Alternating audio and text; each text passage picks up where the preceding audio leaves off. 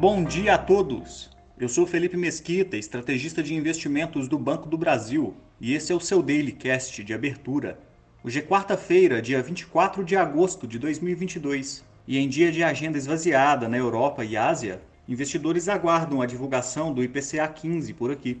Nos Estados Unidos, as bolsas fecharam o dia em baixa, repercutindo a atualização preliminar dos dados setoriais compostos americanos, que registraram as mínimas dos últimos 27 meses, puxados principalmente pelo setor de serviços. Segue no radar o simpósio de Jackson Hole, que começa amanhã e conta com o discurso do presidente do Federal Reserve na sexta-feira. Na agenda de hoje saem vendas pendentes de imóveis, além de encomendas de bens duráveis, ambos referentes ao mês de julho.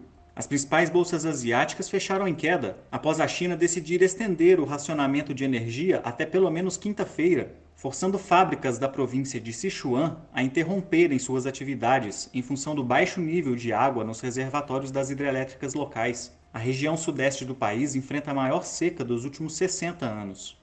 Na virada do dia, a Coreia do Sul divulga a decisão de política monetária. Os mercados europeus operam de maneira mista, em dia de agenda vazia no continente. Ontem, os dados preliminares do Índice de Confiança do Consumidor na zona do euro de agosto registraram uma elevação acima do esperado pelo mercado, mas ainda permanecendo em um patamar abaixo do registrado em abril e maio de 2020, no princípio da pandemia. No Brasil, o dólar voltou a apresentar comportamento de queda frente ao real, fechando em baixa de 1,31%, cotado aos R$ 5,10. Já o Ibovespa retornou ao patamar positivo após dois dias de quedas moderadas, avançando 2,13%, levemente abaixo dos 113 mil pontos. A agenda do dia conta com o fluxo cambial semanal, além do IPCA 15 de agosto. Ficamos por aqui. Um bom dia a todos e até a próxima!